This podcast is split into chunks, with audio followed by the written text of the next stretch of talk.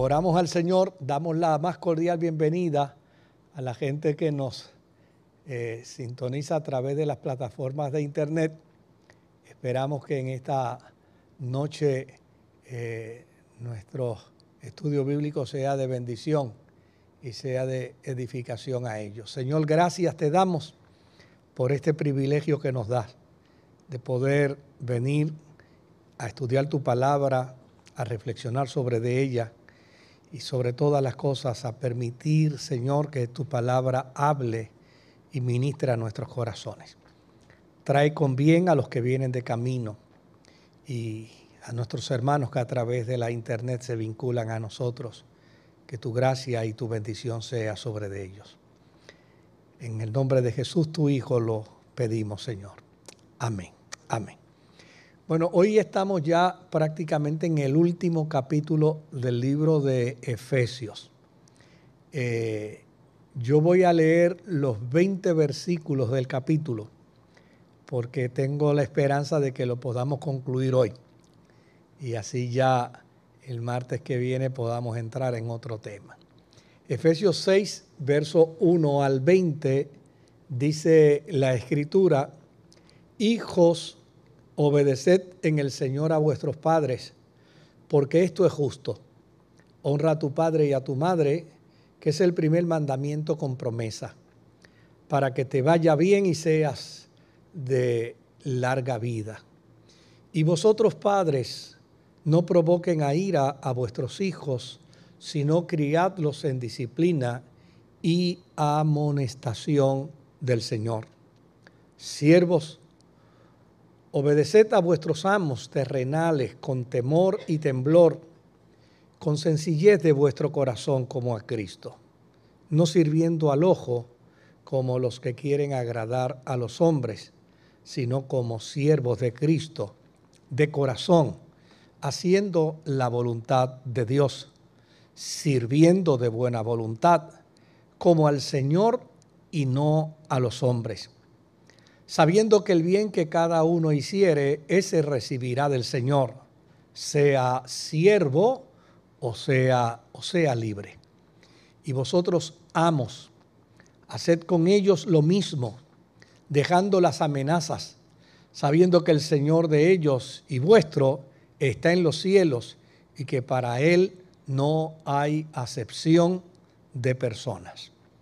Por lo demás, hermanos, Hermanos míos, fortaleceos en el Señor y en el poder de su fuerza.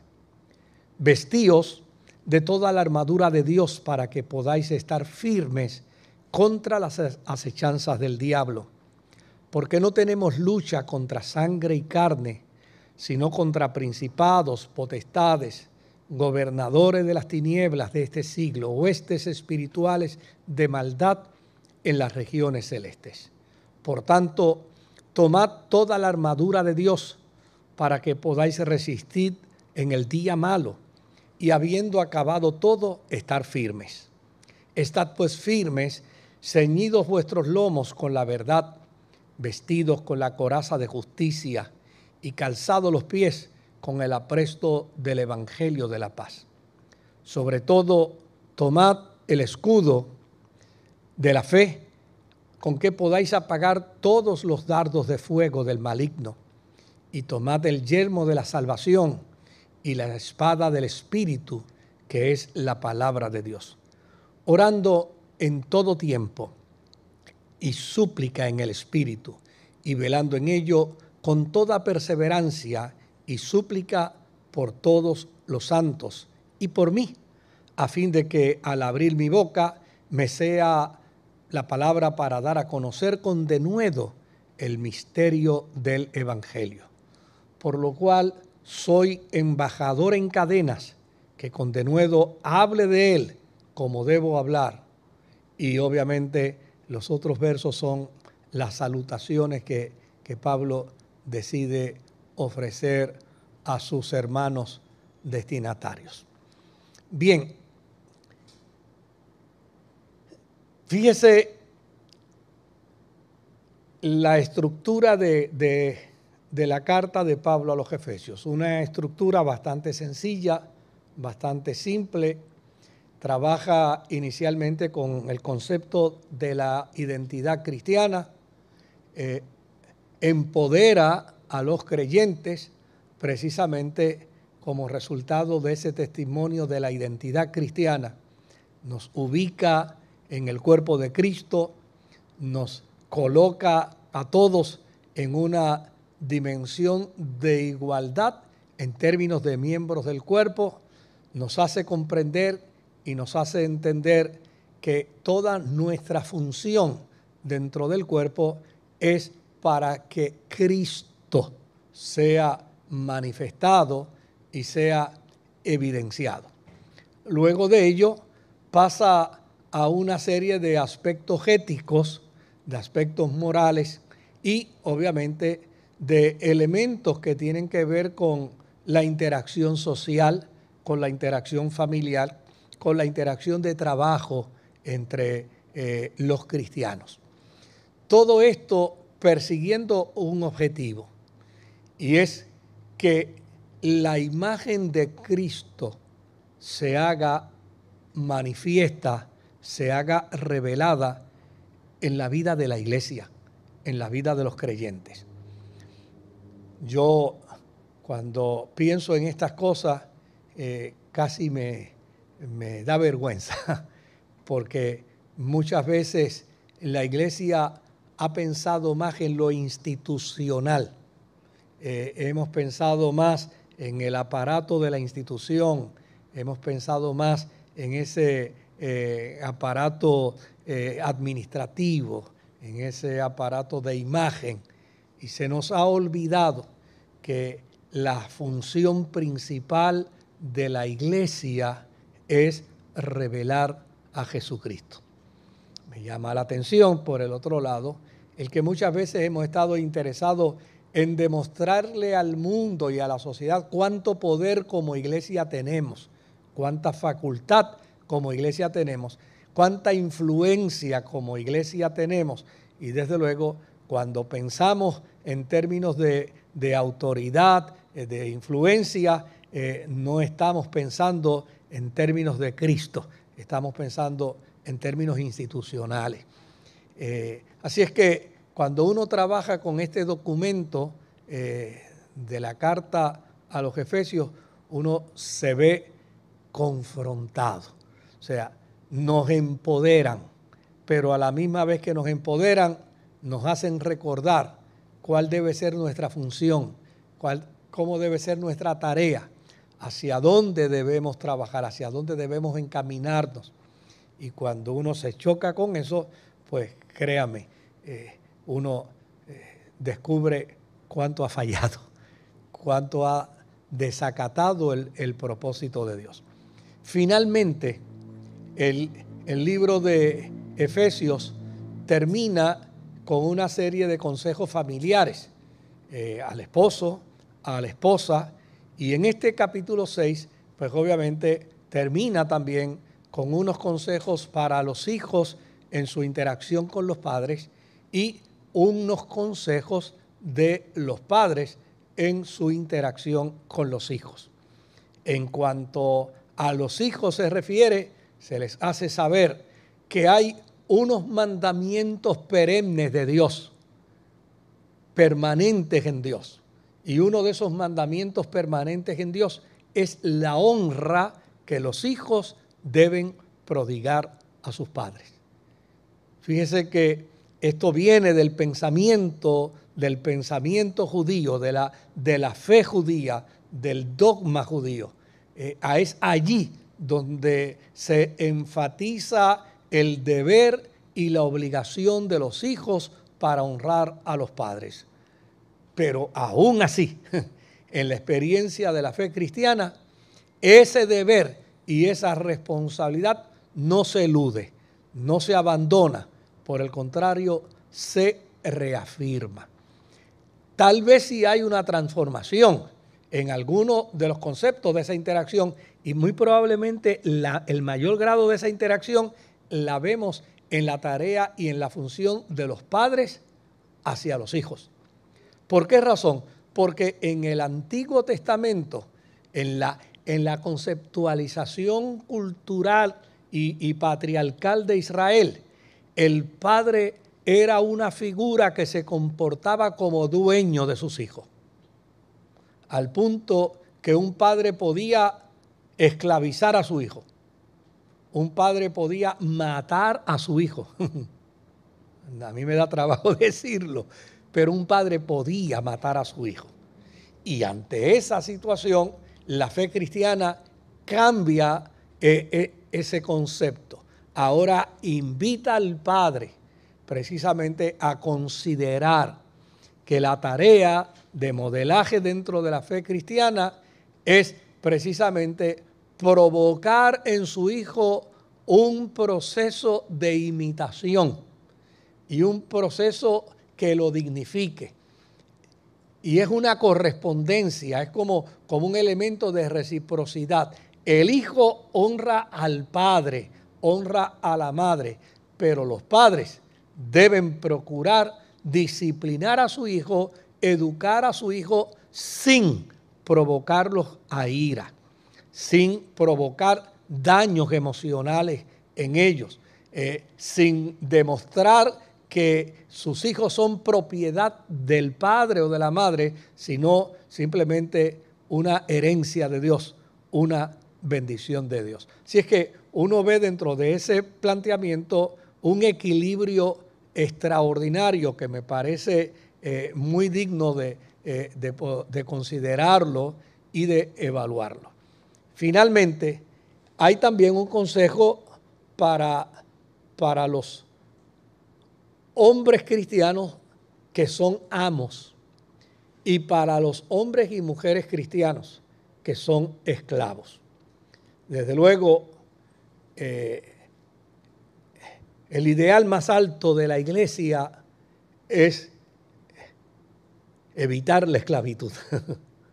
Ese es el ideal más alto de la iglesia. Pero, pero hoy en día la iglesia puede influenciar sobre los gobiernos para que se logren cosas o para evitar cosas. Pero no necesariamente a través de toda la historia la iglesia ha tenido esa fuerza para, para dirigir al gobierno. Eh, de hecho, hoy en día se hace un poco más difícil. Eh, recientemente la iglesia logró el que se evitara la enseñanza con perspectiva de género al estilo y a la forma que se estaba, que se estaba pretendiendo hacer. Pero esto a, fuerza de, muchas gestiones, de mucho trabajo, de muchas reuniones, eh, de buscar la manera de educar eh, al gobierno, de hacerle saber al gobierno que detrás de esto había una agenda que se le escondía aún al mismo gobierno, pero que eh, obviamente ellos se iban a percatar de que esa agenda y finalmente la iglesia a, través de mucho esfuerzo, de mucho trabajo, inclusive a través de manifestaciones públicas, finalmente hizo saberle al gobierno que sí había una agenda eh, detrás de, de esa pretendida enseñanza con perspectiva de género, pero no es tan fácil. Ahora, en el mundo heleno, en el tiempo de Pablo, era imposible que la iglesia se convirtiera en una influencia para evitar la esclavitud. Aquí era imposible. No había manera que la iglesia se convirtiera en una influencia para evitar la esclavitud. Por lo tanto, la iglesia no podía desarrollar una campaña eh, de marcha, eh, de, charlas, de conferencias para concienciar al mundo heleno de que la esclavitud tenía que ser eliminada. Eso era un sueño imposible. Es en Estados Unidos y dio trabajo. y aún después que se eliminó la esclavitud, acabar con el apartheid eh, costó vidas y dio muchísimo trabajo. Imagínese en el tiempo heleno, donde eh, en el primer siglo, donde la esclavitud era parte del pensamiento que promovía el desarrollo de la agricultura, el desarrollo comercial, etcétera, etcétera, etcétera. Era, era imposible, era imposible. A veces yo me topo con algunos creyentes, algunos estudiosos bíblicos que censuran a Pablo por estos versos. Y dicen, pero mira cómo es posible que Pablo esté haciendo unas recomendaciones aquí a los amos y a los esclavos, como si él estuviera avalando. Yo creo que si Pablo hubiera tenido a su alcance la oportunidad de, evadirlo, eh, pues lo hubiera hecho. De invalidarlo, lo hubiera hecho. Pero en aquel momento era imposible. Lo más que la iglesia podía hacer fue lo que hizo el apóstol San Pablo, desarrollar una conciencia. Y déjeme decirle que a lo largo de la historia de la cristiandad, esa conciencia se alcanzó, esa conciencia se logró. Es interesante que cuando uno trabaja con la historia de la cristiandad de los primeros siglos, una de las cosas que uno descubre es que habían hermanos y hermanas, esclavos, lunes, martes, miércoles, jueves, viernes y sábado. Y el domingo el amo se sentaba porque ese esclavo o esa esclava era su pastor o su pastora. Y eso está bien definido dentro del marco de la historia de la cristiandad. Imagínense si este esfuerzo logró ser efectivo, pero pretender abolir la esclavitud en el siglo, en el siglo I era prácticamente un imposible. Pero desde luego, la iglesia primitiva, y en este caso el documento de la carta a los Efesios, sí procuran que se desarrolle una conciencia cristiana por parte del amo y se desarrolle también una conciencia cristiana por parte del esclavo o de la esclava. Y fíjese cómo termina termina diciéndole al amo que tiene que tener mucho cuidado con el esclavo cristiano, con la esclava cristiana, porque Dios no hace acepción de persona. Y le obliga moralmente diciendo, de la misma manera como Dios que no hace acepción de persona, trabaja con ellos, interactúa con ellos, así yo espero que ustedes trabajen y operen a los hombres y mujeres que funcionan dentro de la labor de esclavitud. Desde luego, vuelvo y les repito, eh, más adelante la iglesia empieza a, trabajar con este problema, pero cuando digo más adelante, son muchos pasos de siglos adelante. Eh, note bien que en Puerto Rico eh, de no haber sido por Fray Bartolomé de las Casas. Eh, ya estábamos en el, en el siglo XVI y todavía siglo XVII y todavía la esclavitud estaba aquí y obviamente quienes trajeron la esclavitud fueron los religiosos eh, del mundo católico español que, que vino a Puerto Rico. Así que ante esa realidad hay que considerar que el trabajo de la iglesia en el primer siglo fue un trabajo bastante, bastante efectivo, porque logró generar la conciencia eh, que después, como dije ahorita, se vio palpada dentro de la historia de la iglesia, donde un amo se sentaba a escuchar a su pastor, que era su esclavo, y lo escuchaba de buena gana. y lo escuchaba sabiendo que ese era el hombre que Dios había puesto a dirigir la Grey y le atendía. De hecho, hay una historia interesantísima dentro de las Sagradas Escrituras, eh, donde Pablo eh, inclusive le escribe una carta eh, precisamente en defensa de un esclavo y hace saber que, que ese esclavo merece respeto, atención, admiración.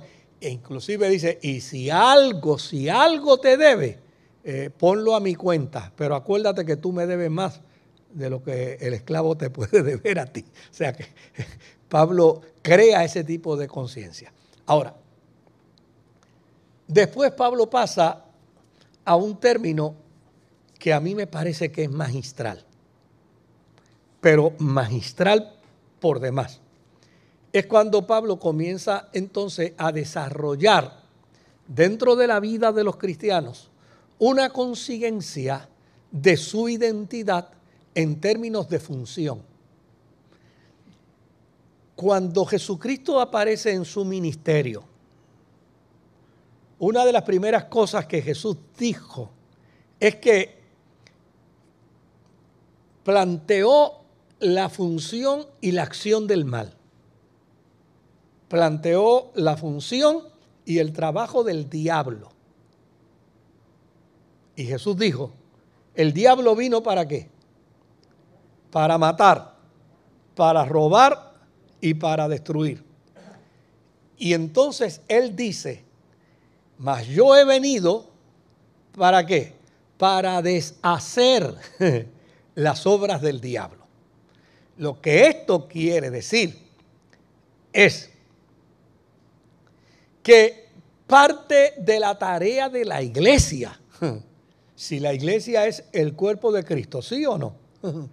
Si la iglesia es el cuerpo de Cristo, parte de la tarea de la iglesia en su representación, y voy a usar un término eh, un poquito técnico, ¿no? En su representación crística, es decir, en su representación de Cristo sobre la faz de la tierra, una de las funciones que la iglesia tiene es deshacer las obras del diablo. Y en esto concurrimos todos. Ahora, donde tal vez tenemos dificultad, no es en el qué, sino en el cómo. ¿Cómo trabajamos para deshacer las obras del diablo?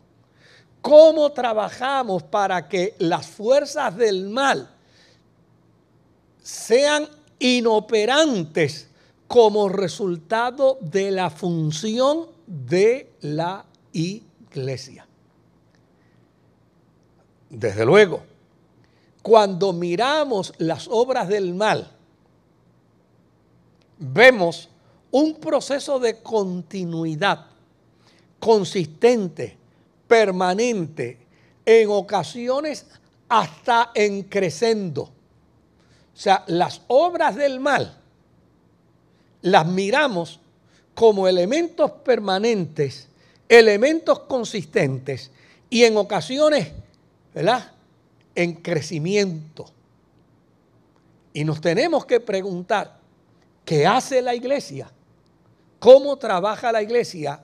¿Cómo funciona la iglesia para evitar que esa constancia, esa consistencia y ese crecimiento y ese desarrollo de las obras del mal sean detenidas como resultado de la acción de la iglesia. Y esto es un gran desafío. Y obviamente yo lo que quiero hacer es una reflexión en cuanto a esto. Porque el apóstol San Pablo está creyendo, como dice el jíbaro, nuestro pie juntilla.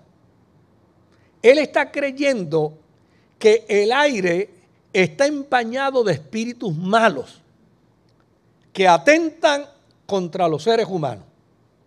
Eso Pablo lo tiene claro. Hay una fuerza de maldad en el mundo espiritual que obra, que opera, que trabaja en contra del ser humano. No está distante de lo que dijo Jesús. Jesús dijo que el diablo había venido precisamente para hacer daño. Él había venido para interrumpir, para deshacer esa agenda del mal. Y desde luego, cuando Pablo desarrolla su teología sobre las obras del mal, habla del proceso que en el mundo judío, sobre todo en el mundo de los fariseos, se creía con perfecta claridad. Había un poder jerárquico dentro de las fuerzas del mal. habían autoridades, habían principados, había gobernadores de maldad, príncipes en regiones, etcétera, etcétera, etcétera. Desde luego, aquellos que son estudiosos de la teodicea, la teodicea no es otra cosa que el concepto filosófico o teológico que estudia el origen del mal. Pues hay unos que van a decir, mire, estos son cuentos de Pablo, Pablo está bajo la influencia del pensamiento judío eh, farisaico y desde luego todavía no se ha podido desprender de ellos y punto, pues eh, realmente eh, tal cosa como diablo no existe. Y cuando yo he escuchado ponencias de este tipo, y he estado presente y he tenido la oportunidad de interactuar dentro de esas ponencias, una de las cosas que yo tranquilamente hago es que me levanto, levanto la mano y digo, no podemos negar que aun cuando usted sostenga que el diablo no existe, que los demonios no existen, que eso es una invención, como eh, algunos filósofos y teólogos dicen que eso es una invención del exilio babilónico, no podemos negar que aun cuando el planteamiento de ustedes es que el diablo y los demonios no existen, el mal existe. No, no, eso no lo podemos negar. Así es que si el mal existe, entonces no tenemos que preocuparnos si tiene nombre o no tiene nombre. No tenemos que preocuparnos si tiene niveles jerárquicos o no tiene niveles jerárquicos. Lo que es importante es que entendamos que si el mal existe, entonces debe haber una fuerza que ataque el mal. Y esa fuerza que ataca el mal se le ha designado a quién? A la iglesia. La iglesia tiene ese deber. La iglesia tiene esa responsabilidad. Claro, en la visión de Pablo, Pablo veía el universo como un campo de batalla en el que hay que ingeniársela constantemente. ¿Por qué? Porque hay poderes, hay autoridades, hay principados, hay gobernadores de maldad en las regiones celestes. Por lo tanto, toda esa fuerza de maldad impera y de alguna manera afecta el bien, afecta lo noble, afecta lo bueno. Y por qué no decirlo, afecta el plan y el propósito del el bien. Eh, hubo un predicador muy famoso, eran dos hermanos, eh, Juan Wesley eh, y Charles Wesley. y Juan Wesley me parece que fue que contando una historia de una calle en Inglaterra, dijo, allí fue donde yo peleé cara a cara con el diablo. O sea, es una pena que no diga qué fue lo que le sucedió, ¿verdad? Y uno puede especular pero lo que él quería decir es que tuvo que haber tenido una batalla con una fuerza del mal que era antagónica a todo el bien. Era antagónica, digo, yo estoy especulando, ¿verdad? Pudo haber sido antagónica a los valores morales, pudo haber sido antagónica a los valores éticos de él, pudo haber sido antagónico a los valores espirituales. Lo cierto es que todo lo que representaba el bien, en la persona de Wesley se vio amenazado con ese momento que él atravesó precisamente en aquel, en aquel lugar. De esto podemos contar muchos testimonios, podemos decir muchas cosas. En algún momento de la vida, en algún lugar del mundo, en alguna circunstancia de nuestra vida, vamos a tener que luchar cara a cara con alguna fuerza de maldad. Y fíjese que yo no estoy planteando literalmente lo que Pablo está diciendo, porque a fin de cuentas Pablo lo está planteando dentro del contexto de su tiempo. Pero lo que Pablo está planteando no deja de ser una verdad. No deja de ser una verdad. Si nos sentamos aquí a hablar de los crímenes, si nos sentamos aquí a hablar de los suicidios, si nos sentamos aquí a hablar de los atropellos, de las injusticias, si nos sentamos aquí a hablar del bullying, si nos sentamos aquí a hablar del maltrato conyugal, si nos sentamos a hablar aquí del alcoholismo, de la drogadicción, ¿Qué es lo que estamos viendo? Las fuerzas del mal. Las fuerzas del mal de forma consistente, de forma constante, en algunas ocasiones de manera ascendente. Hay unos días que vemos más maldad que otros, pero siempre estamos viendo maldad. ¿Cuál es la tarea de la iglesia? ¿Cuál es la tarea? Sabemos que el mundo está plagado de maldad y cada vez vamos a observar cómo ésta se desencadena con mayores desgracias dentro de la realidad de los seres humanos. Mire, en Puerto Rico el, problema del crimen comenzó a dispararse a principios de la, a finales de la década del 60 y principios de la década del 70. Ahí fue donde empezó a dispararse el, mayor auge del problema del crimen en Puerto Rico, donde, donde hubo años inclusive que, habían 800, 900, hasta 1000 asesinatos, donde se hablaba de personas que, que una sola persona podía estar siendo acusada de 15, 16, 18 asesinatos, donde el mar de asesinatos fue tan grande que hasta la policía hubo redadas eh, y hubo acusaciones de miembros de la fuerza que también eh, cometían asesinatos. O sea, ese periodo de tiempo. Ahora, mire lo que a mí me sorprendió. Una pena que yo no guardé ese artículo. No sé cómo no se me ocurrió guardarlo. Pero en la década del 70, me parece para el 72-73, yo leí un artículo de la revista Times que decía que iba a haber un incremento de la problemática del crimen a nivel de Occidente, donde se iban a ver crímenes como nunca antes se habían imaginado. Y yo leí ese artículo. En aquel momento no le presté toda la atención que el artículo merecía. Pero cada vez que veo las modalidades de crimen que están aconteciendo hoy, uno dice, Dios mío, no estaba lejos de la realidad el autor de ese, de ese artículo. Ahora bien, Pablo quiere presentar una alternativa al cristiano para esa situación. Porque quien representa a Cristo sobre la faz de la tierra no es el gobernador. Quien representa a Cristo sobre la faz de la tierra no es el Papa.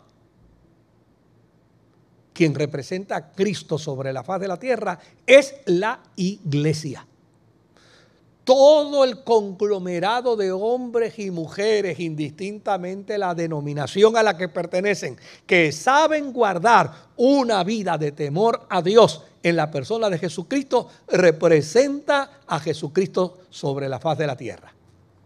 Ahora, mire lo interesante de esto. Pablo cuando escribe esta carta estaba preso. Y desde luego podía escribir podía recibir cartas, podía interactuar con visitantes, pero como no había en aquel tiempo, no había una maquinita que se la ponen en el pie a los presos hoy para que eh, se mandan a su casa y de ahí se, se monitorean a ver dónde están y a qué hora llegan y qué cosas están haciendo. Pues como eso no lo había, en aquel tiempo a Pablo lo mantenían sostenido y vigilado por un soldado romano. Este soldado permanecía con Pablo. En ocasiones se dice que inclusive se amarraba junto a Pablo, sobre todo en las noches, cuando llegaba el tiempo del descanso no fuera que el soldado se quedara dormido y Pablo cogiera la juyilanga. Así es que Pablo tenía a un soldado romano 24 horas, 7 días a la semana, acompañándole constantemente. ¿Cómo estaba vestido ese soldado romano? Pues Pablo observa y tomó la vestidura del soldado para hacer la analogía de cómo un cristiano debe enfrentar con éxito las fuerzas del mal. Y fíjese lo que empieza él diciendo. Él habla del cinto. ¿Para qué es el cinto en el soldado? Bueno, pues el soldado lleva una espada, el soldado lleva algunos artefactos, pero a la misma vez que lleva estas cosas no las puede tener en la mano permanentemente. Porque si las tiene en la mano permanentemente en un tipo de ataque que sufre, esa herramienta, ese instrumento no le va a servir. Entonces necesita tener un lugar donde acomodar sus herramientas. Y desde luego, el cinto es ese lugar donde el soldado pone todas sus herramientas. Esto para que el soldado pueda tener movilidad y capacidad para llevar consigo, sobre todo en su mano, otras armas. Pablo utiliza el concepto del cinto militar para decir que los cristianos necesitamos enfrentar la fuerza del mal como el militar utiliza el cinto. Y aquí, antes de entrar al término, para economizarme tiempo, yo les voy a decir a ustedes algo que para mí es importante. Yo respeto mucho la forma y manera como alguna gente quiere acabar con el mal. Qué bueno que quieren acabar con el mal. Que esté o no esté de acuerdo con la manera es otra cosa.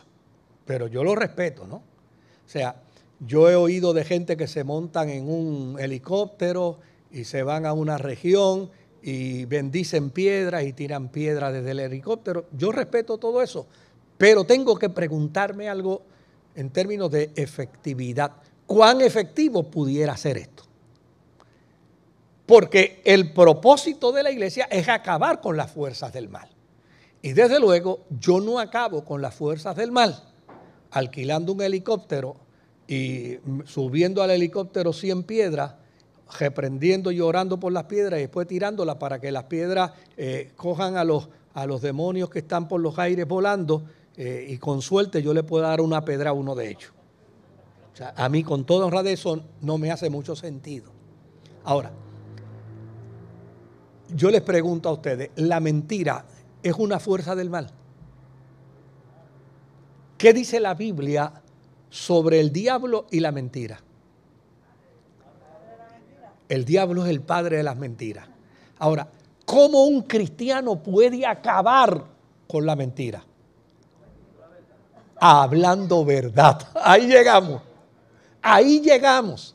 O sea, si a mí como cristiano se me ha dado la responsabilidad de acabar con las fuerzas del mal, pues para yo acabar con la mentira, lo que tengo que hacer es siempre hablar verdad.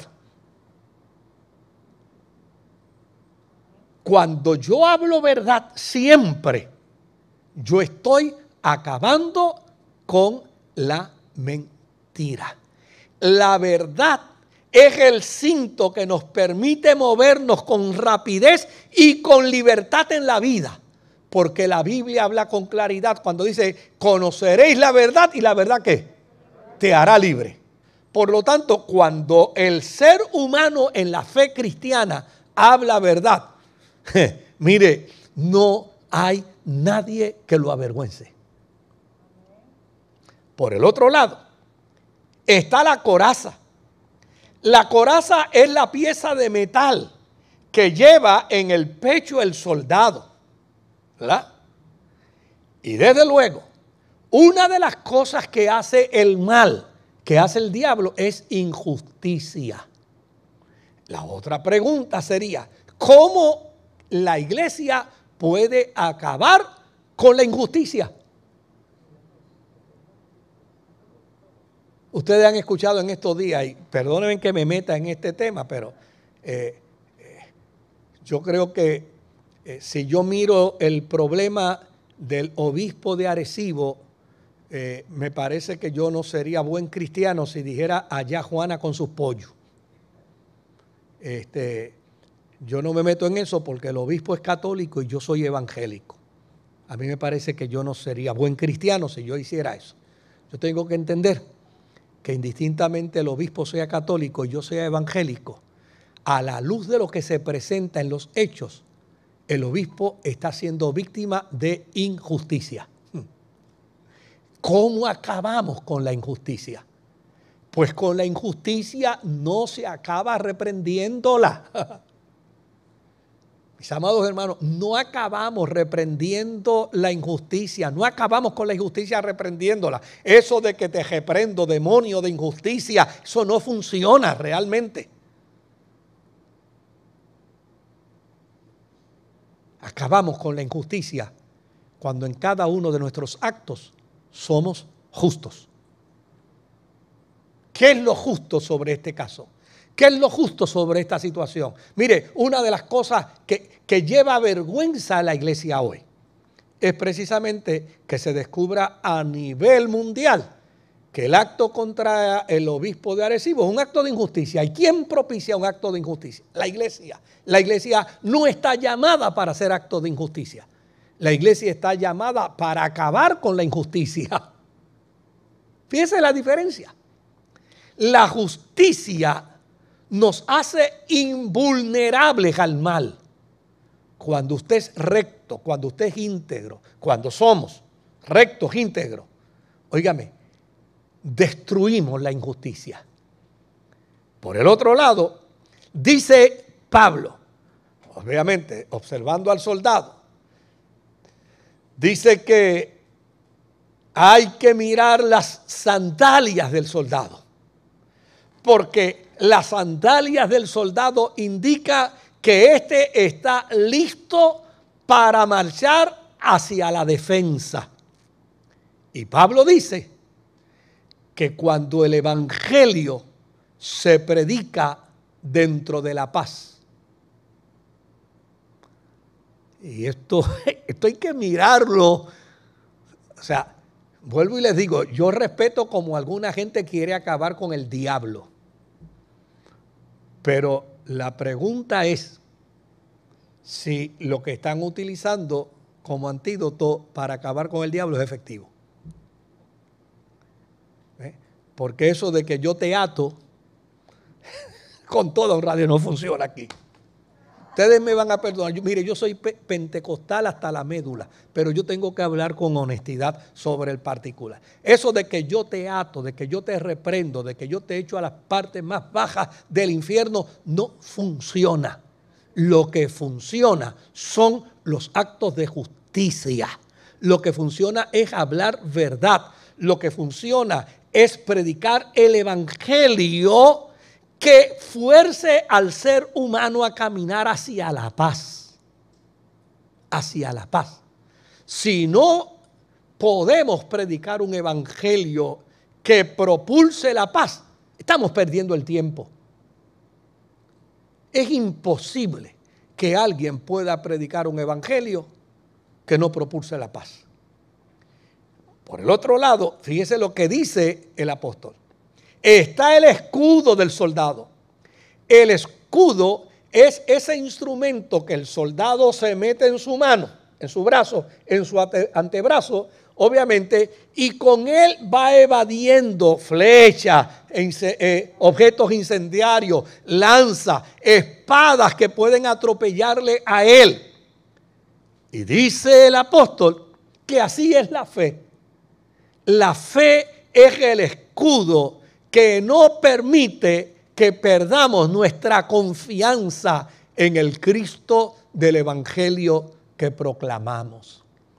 Y déjeme decirle algo con toda honradez. Yo creo que esto es un tema bastante confrontador.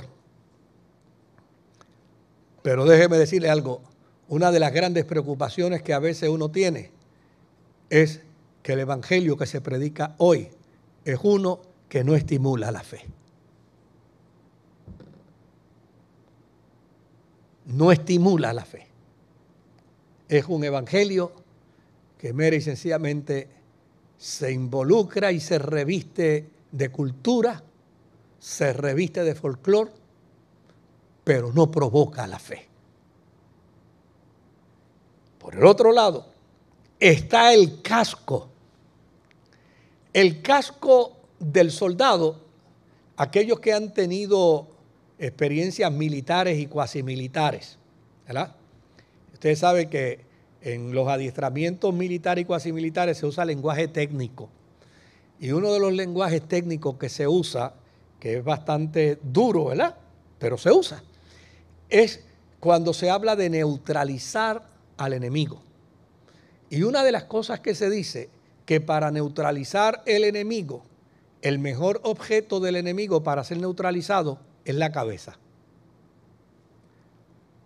Porque si usted dispara al cuerpo, usted no necesariamente lo neutraliza. Una persona herida con cinco, seis balas, es más, hasta con más balas, todavía puede, puede seguir agrediendo. Pero si se neutraliza la cabeza, y es un lenguaje bien vulgar, ¿verdad? Pero lo, hacen muy técnico, pues eso neutraliza al enemigo. En el imperio romano se sabía, se sabía perfectamente que una pedra en un brazo no neutraliza al soldado, pero una pedra en la cabeza lo puede chocar.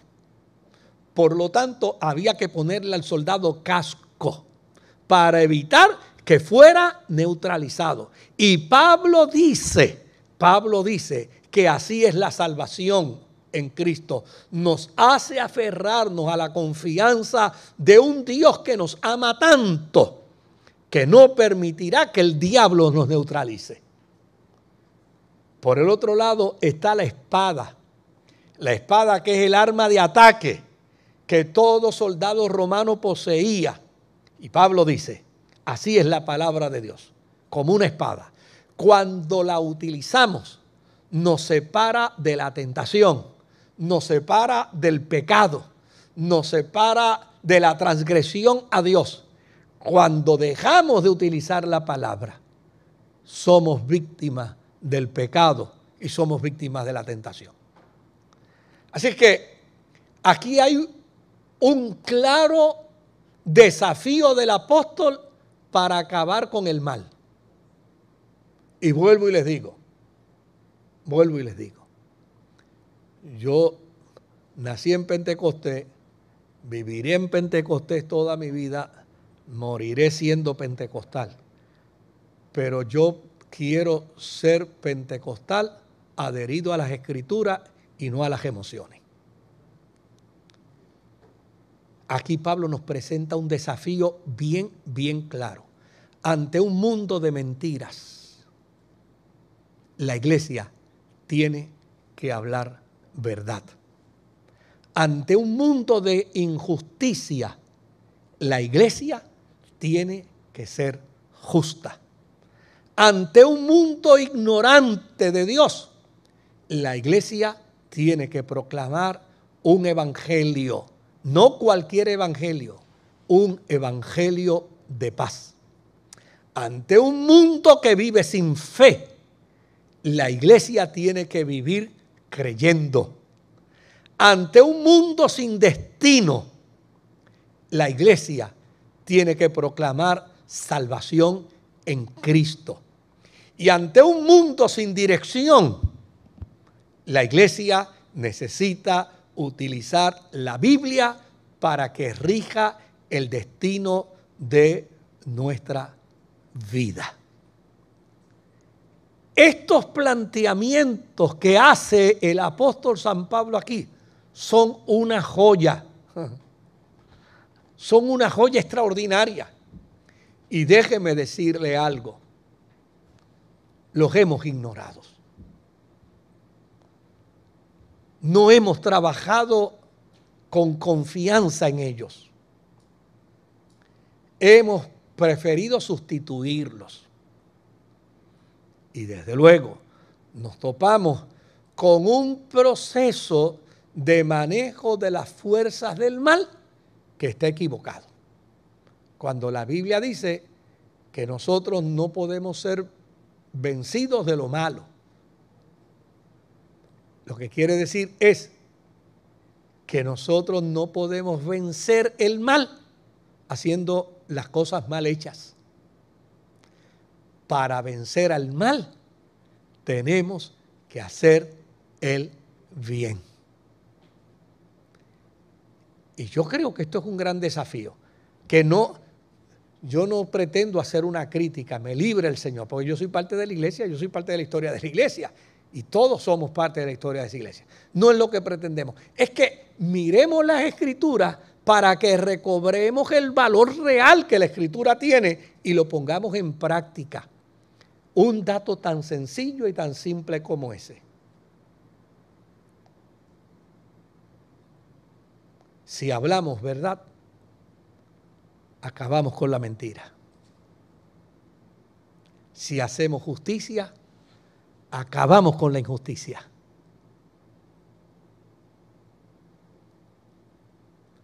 Reprendiéndola, no logramos mucho, tal vez nada.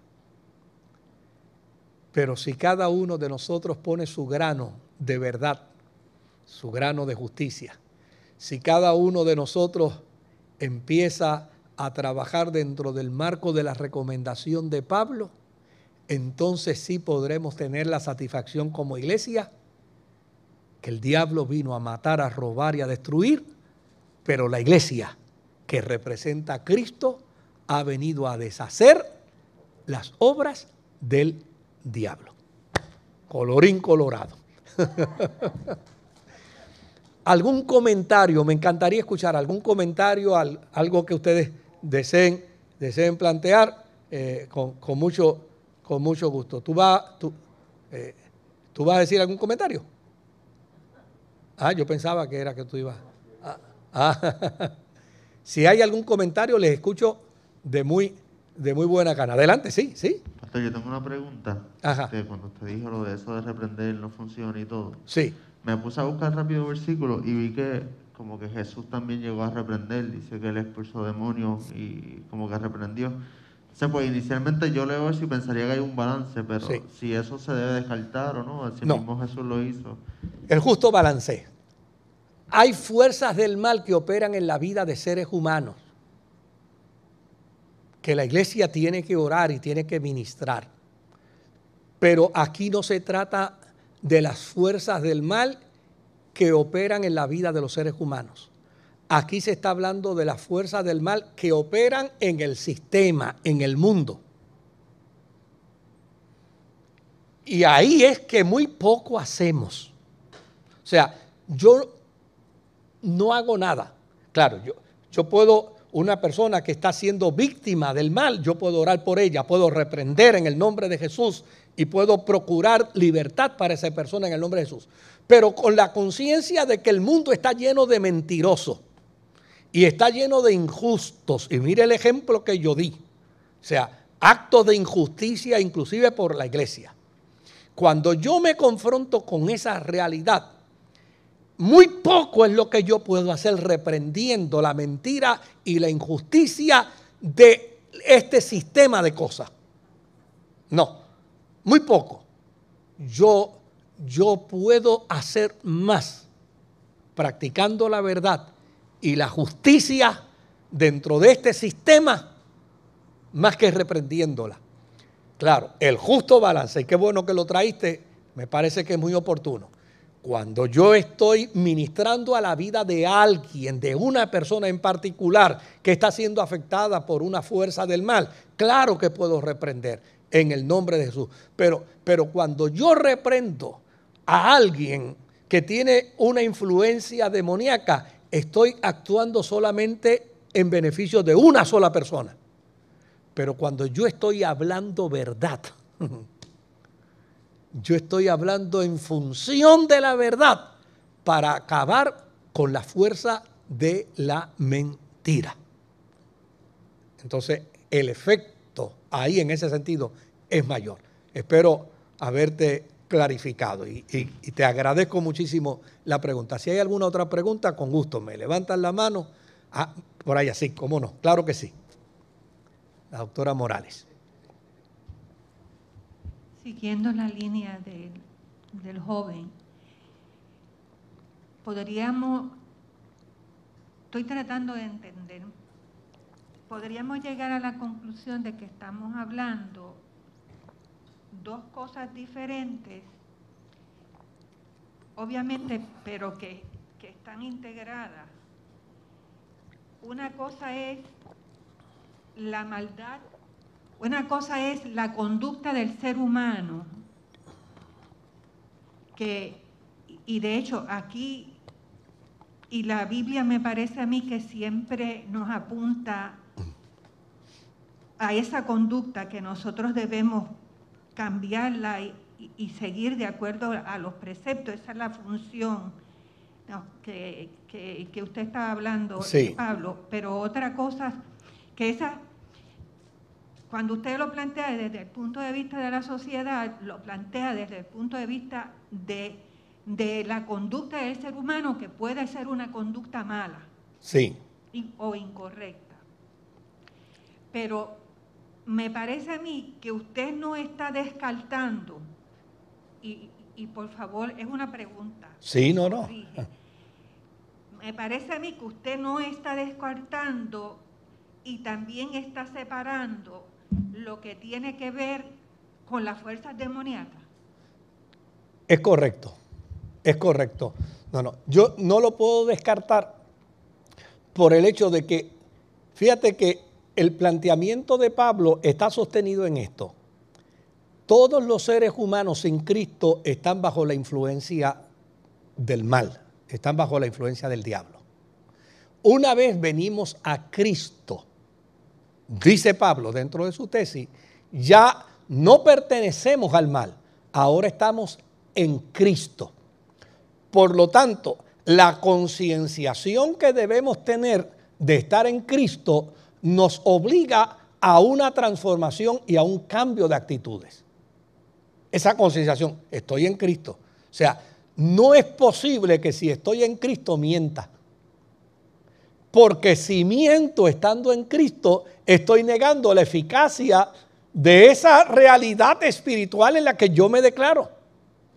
No se supone que si estoy en Cristo yo sea injusto. Porque si soy injusto, estoy negando esa eficacia. Ahora, no puedo tampoco, por el otro lado, negar que como parte de la iglesia, como parte del cuerpo de Cristo, a la iglesia se le ha dado facultad para, para luchar contra el mal. Y nos vamos a topar con seres humanos que están siendo afectados por el mal.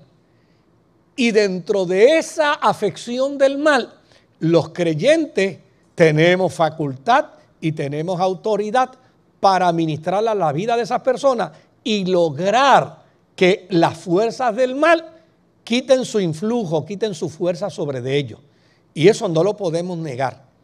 Pero de lo que yo estoy hablando, interpretando a Pablo, es que si la iglesia representa a Cristo, porque es el cuerpo de Cristo sobre la faz de la tierra, entonces esa fuerza de la iglesia tiene que luchar contra el mal. Y una de las cosas que le permite a la iglesia luchar contra el mal es actuando con corrección, es actuando con bien, es actuando con integridad, es actuando con santidad. Volvemos de nuevo, no es que ya lo hayamos alcanzado, pero esa es la meta, ese tiene que ser el objetivo. Es imposible, mire, es imposible que yo como cristiano sea injusto. Es imposible. Yo tengo que ser justo. En estos días yo vi a un creyente eh, interactuando con unas personas en la venta de unos productos, unos equipos usados. Y, y yo me quedé maravillado. Porque ambos, el vendedor era cristiano y el comprador era cristiano. Yo me quedé asombrado el vendedor cristiano estaba vendiendo un equipo y le dice al comprador cristiano, mira, este equipo costó 700 dólares. El vendedor, el comprador cristiano dice, es cierto, vale 700 dólares. Oca, está usado, yo no te lo puedo vender en 700 dólares, pero como cristiano, ¿qué tú me ofreces? que sea justo. Y yo me senté a ver esa dinámica. Yo dije, mira qué interesante, yo quiero ver esta dinámica. Entonces el otro le dice, es muy cierto, vale 700 dólares. Eh, obviamente el precio justo yo te diría que es tanto. El vendedor cristiano lo mira le dice, eso es lo que tú entiendes que es justo. Y él dice, sí, es lo que yo entiendo que es justo.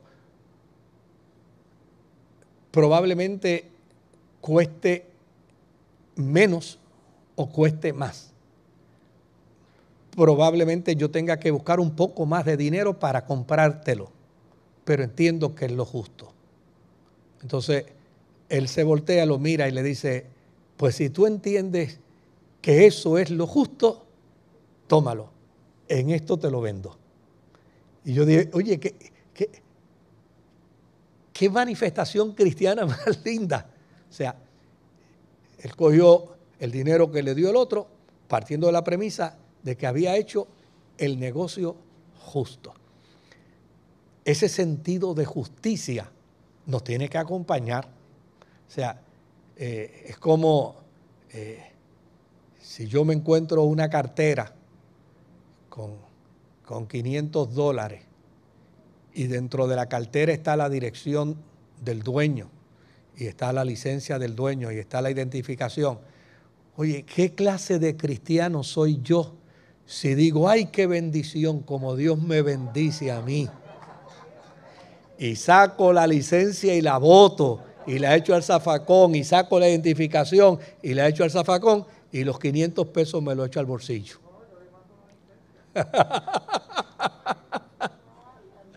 ¿Eh? O sea, en ese sentido, en ese sentido, fíjese lo interesante de, de lo que está planteándose aquí por parte de Pablo, el sentido de la justicia. No negamos, no negamos Yo no sé ahora mismo cuántos cristianos habemos en el mundo, pero eh, partamos de la premisa que hay tal vez eh, más de una tercera parte de la población mundial cristiana, tal vez una tercera parte de la población mundial cristiana, porque hay otras religiones que, son tan fuertes como el cristianismo y algunas más, más fuertes todavía. Eh, pero si todos los cristianos habláramos verdad, si todos los cristianos hiciéramos justicia, si todos los cristianos actuáramos con integridad, hubiera una tercera parte del mundo mejor.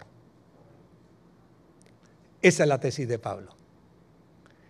Hacia eso es que necesitamos trabajar. ¿Cómo lo logro? Pues mira, lo logro, como dice Pablo, con los que están en mi entorno primero. Si yo soy justo si yo soy íntegro con los que están en mi entorno. Hace unos años atrás, y con esto termino, vino una persona donde mí, eh, alguien lo refirió y le dijo, ve donde él, que él es una persona de una mente bien abierta y va a entender tu situación y te va a dar un buen consejo. Y el hombre cuando vino, esa fue su introducción me dijo, mire, yo vine referido por alguien que me dijo que usted es una persona de una mente muy abierta y, desde luego pues yo necesito un consejo de una persona como usted, de una mente muy abierta. Yo le digo, bueno, dígame. Me dice, mire, lo que pasa es que yo llevo tantos años casado, pero yo no amo a mi mujer, yo no la amo. Realmente yo, yo no la amo. Eh, la veo, ¿verdad? Y demás, y la respeto, pero yo no le tengo el más mínimo sentimiento a ella. Y yo, bueno, pues si no le tiene amor a su esposa, me parece que, mantener una relación así no es lo más saludable. Me dice, ve qué bueno, ya yo sabía que usted era una persona de una mente abierta que me iba a entender. Ok, fantástico. Me dice, tenemos un negocio, tenemos una empresa y verdad, pues este, aquí pues hay una situación difícil. Luego de haberme hecho otra serie de planteamientos para, yo quiero ser corto.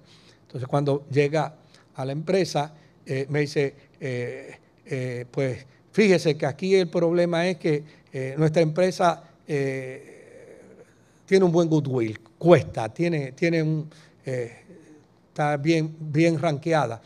Este, y, ¿verdad? Pues yo, a mí me cuesta mucho trabajo porque, le espérese un momentito, espérese un momentito. este, fíjese que en las cosas que yo entiendo que son justas, yo le hablé y le manifesté lo que es justo. Y usted me felicitó porque yo tengo una mente abierta. Contésteme una pregunta. Cuando usted se casó con su esposo, ¿usted tenía este negocio? No, no, no. Lo empezamos juntos, lo desarrollamos juntos. Ah, pues mire, no hay ningún problema. Entonces, lo justo aquí es que usted le dé de manera íntegra la misma mitad de lo que vale su negocio. Y me dijo, eso sí que está malo. ah, entonces esto está malo. Yo espero que ya su opinión no haya cambiado con respecto a mi persona.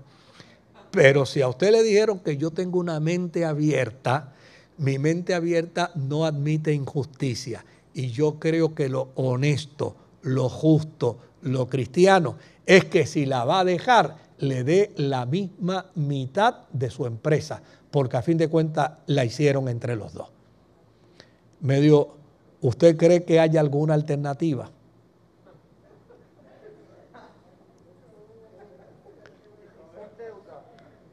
Porque yo casi le estoy queriendo, pastor.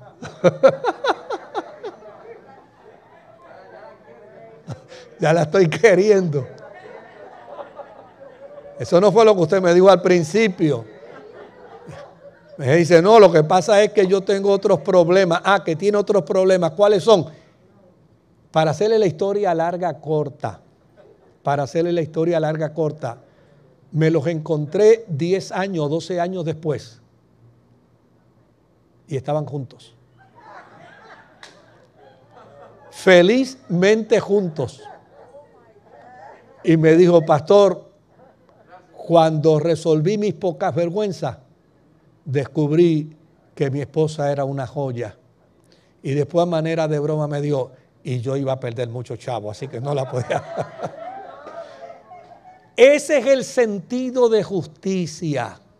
Entonces, fíjese cómo podemos luchar. Claro, yo estoy combinando esto con un poco de broma y demás, pero fíjese cómo podemos trabajarlo, cómo lo podemos desarrollar la iglesia sí tiene facultad para reprender demonios, pero no haría absolutamente nada reprendiendo demonios si no practica la verdad, si no practica la justicia, porque donde está la fuente del mal es precisamente en la injusticia y en la mentira el diablo es el padre de qué?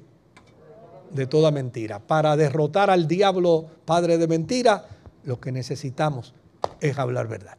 Que Dios me los bendiga, que Dios me los guarde. Señor, gracias por esta noche, gracias por este tiempo, gracias por mis hermanos, gracias por sus aportaciones, gracias por el desafío que tu palabra nos hace. Ayúdanos a crecer en ella a desarrollarnos en ella y a ver la meta cristiana como una posible, como una asequible, por la ayuda y la asistencia de tu Espíritu Santo. En el nombre de Jesús. Amén.